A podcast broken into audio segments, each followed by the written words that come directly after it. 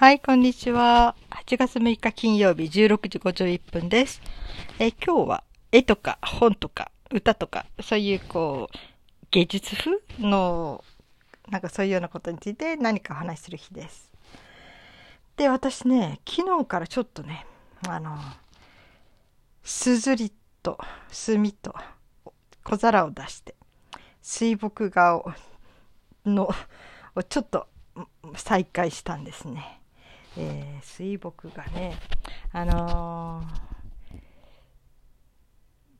ー、何歳ぐらいの時かな、うん、昔ね学校で絵描いてた時にあのデッサンとかなんかその構図まではね結構うまくいくんですよ。褒められるんだけど。なんか色つけていくとなんかダメになっていくっていうのがあって。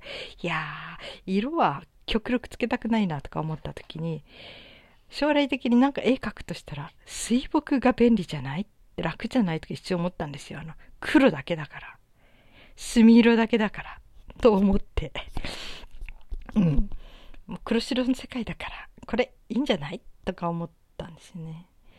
で、まあお習字もちょっと好きだで、いや、ちょこちょこってやってたこともあって、なんかちょっと墨にはちょっとだけ馴染んでたので、やってみようかなと思って NHK の方で水墨画講座みたいなねあの添削のあれを撮ったことがあるんですね。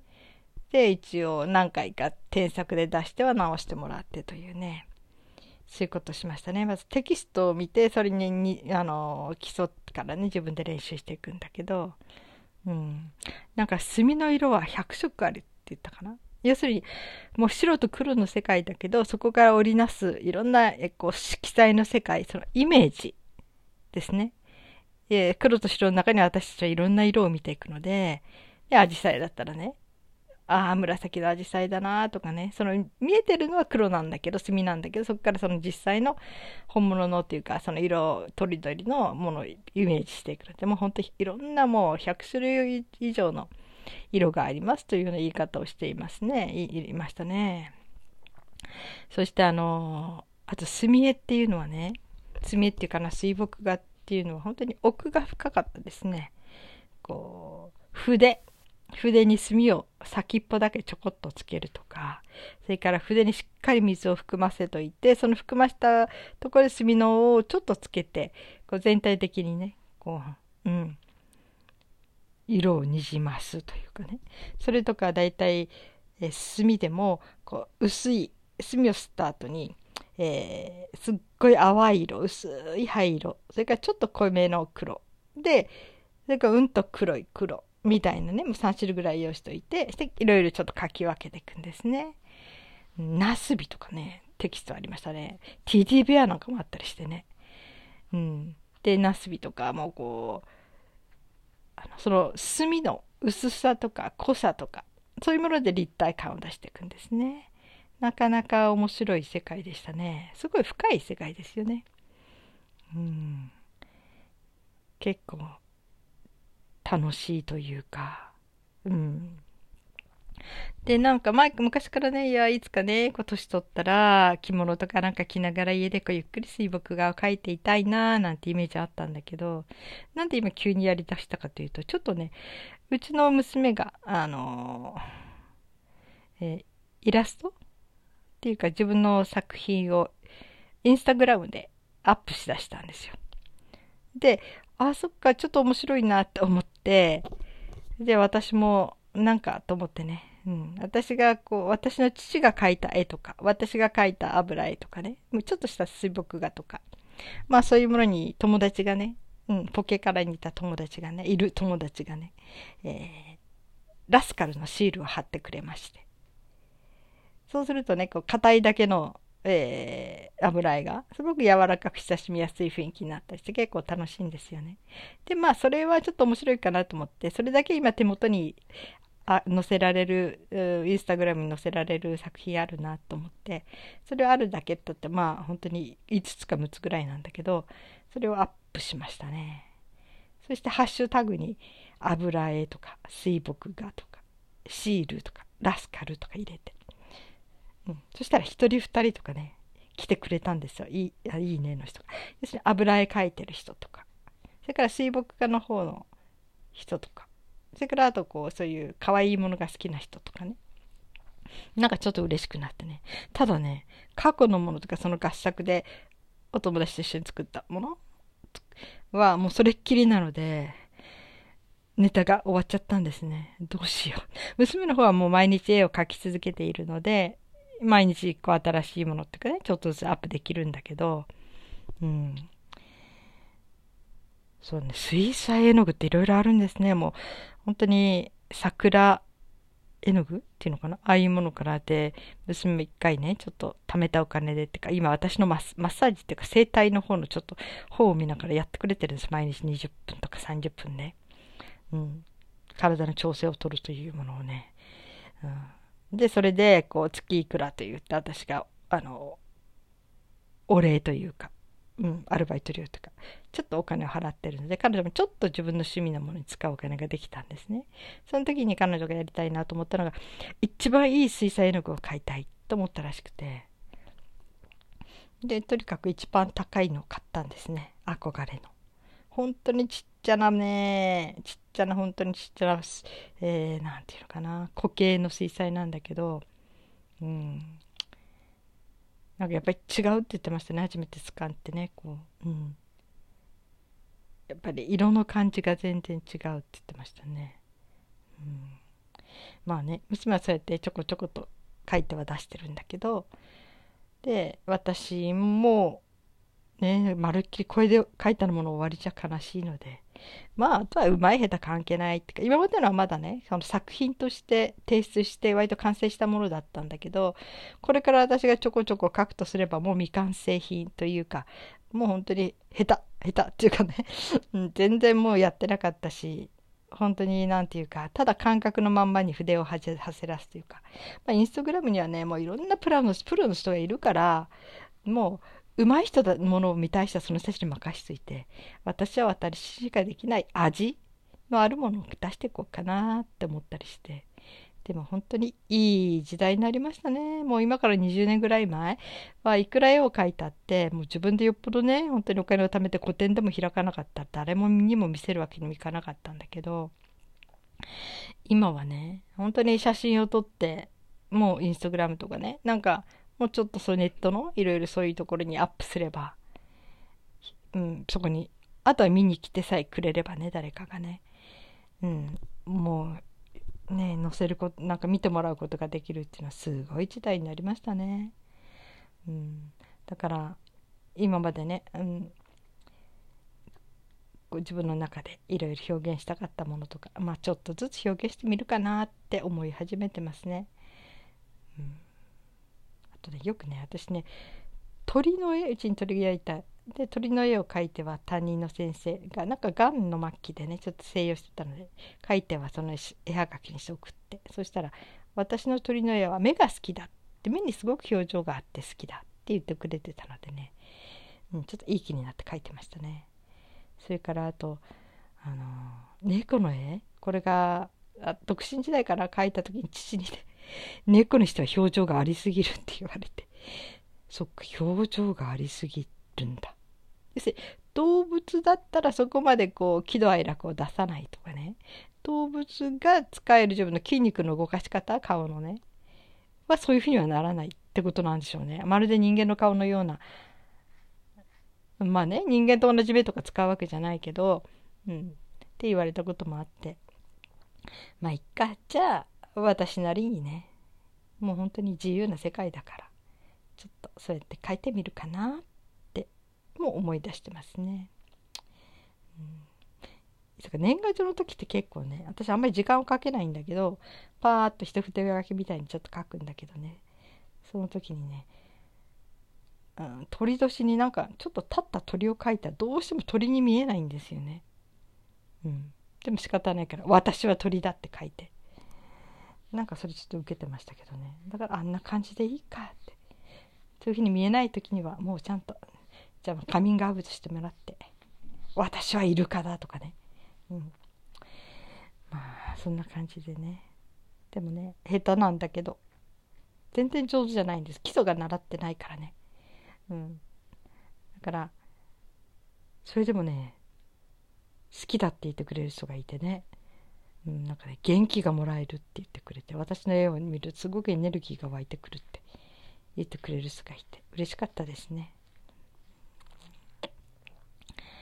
まあだからまあ何かになるかなって誰かがちょっとはははって笑ってくれてもいいし癒されてくれたら嬉しいしなんかちょっとねうんゲラゲラ笑ってくれてもいいしなんかなんかちょっとねうん人の心にポチャンって水たまりにこう水の輪をふわふわふわって広げる。水の輪っていうの何て言うんだっけあれね、うん、そんなことができたらなーってね思いながら、うん、今日もちょっとまた筆をともらって持ってんだけどいやほんと思ったように描けないですね。すごい綺麗なねフォルムのね観葉植物がちょっと目の前にあるんだけどね。全然もう持ち慣れてないというかもう思った通りの表現ができないというか悔しいけどね仕方ないですもんね、うん、だからこのまんまもう上手くなるのを諦めて。いやほんと上手くなるためにも地道な基礎力が大事ですからね、うん、本当に娘はしっかりそれをやったからもう学校行かない間ね不登校で。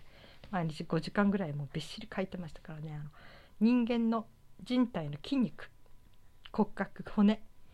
その人体にそれをきれいちゃんとこう表現できるようにというその本を見ながらね毎日書いてました。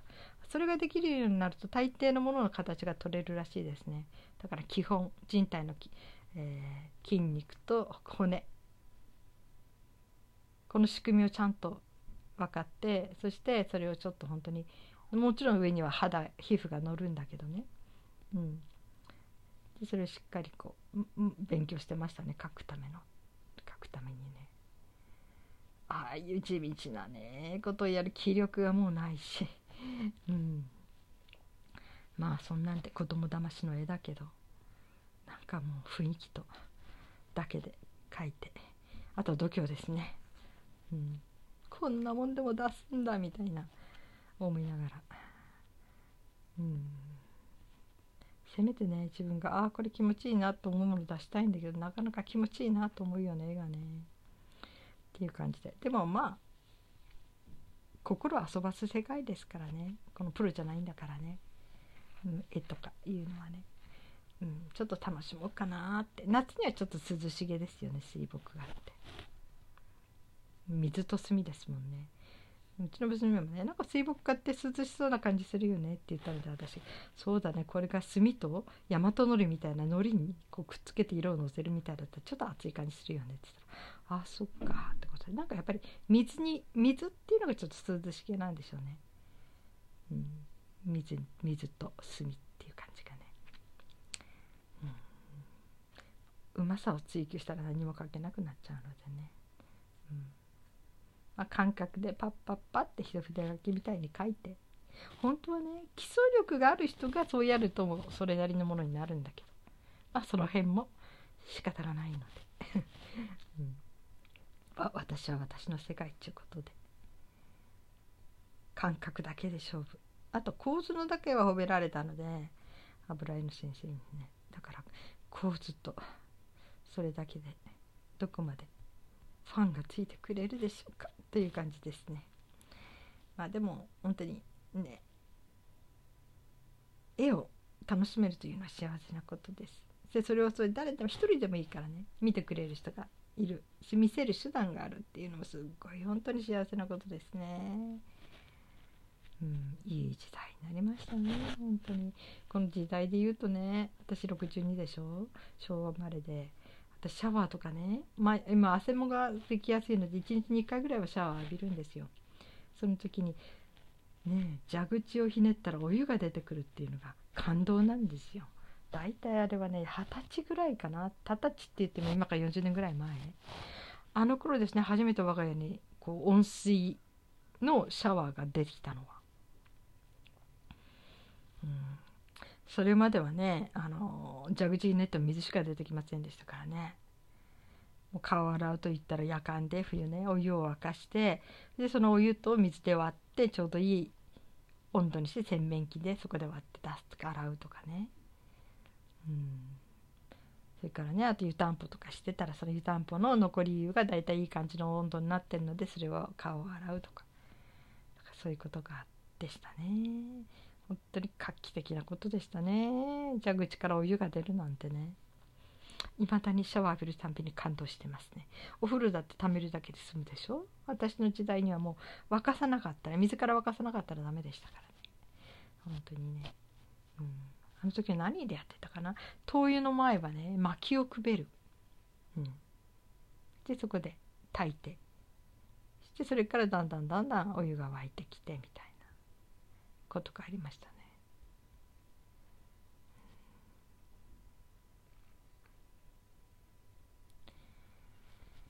そん。なんでね。昔の時代と今の時代といろいろね。あもう15分経ちましたね、うん、本当に今ちょっとね水墨画を書き出しましたという話ですね。楽しいですよ。水墨画。要するにまあねもしお習字で子供さんがやってるその墨とかねすらなくてもね墨汁あの液体の墨でもいいからそれをちょっとあったらその墨と筆を借りてあと濃さ、うん、薄い灰色薄い濃い灰色濃い黒みたいなね3種類ぐらいちょっと小皿ね。小皿しょもう食卓の小皿でいいからそこでこう水を溶きながら。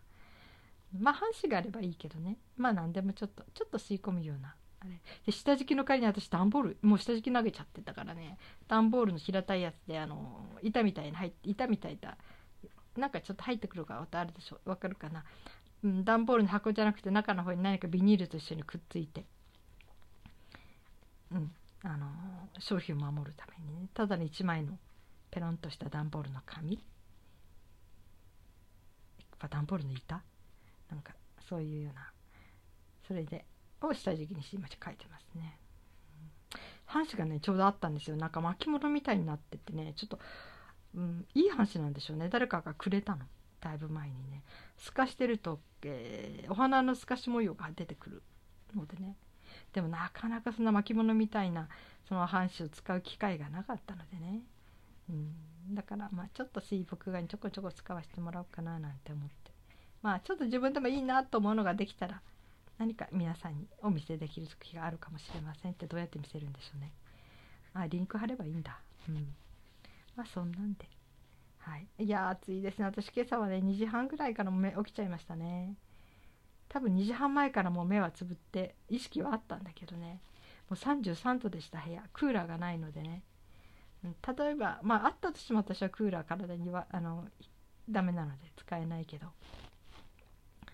うん、ただ除湿機をかけてたので、えー、あの息苦しさがないんです。蒸した感じの辛さがないので、うん、温度は暑いけど苦しくはないという感じでしたね。うん。やっぱり湿度と暑さが重なるとしんどいもんですね。あの沖縄に1回だけ行ったことあるんだけどあの時も本当にカラッとしてる感じ？暑いけどあれがとっても過ごしやすかったのを思い出しましたね、はい、皆さんもちょっと隅で遊んでみませんか、うん、なかなかいいかいいもんですよ。ね、書き方知りたかったらきっと YouTube とかで教えてくれてる動画もいろいろあると思うからもう墨と水と筆があれば書けますからちょっとちょっとおしゃれな気がします。なんか年賀状もねちょっと筆で書くだけでおしゃれっていうのがあるでしょ。うまい下手置いといて、うん、なんかそんなんでちょっとささっと楽しんでみてください、えー、それではまた。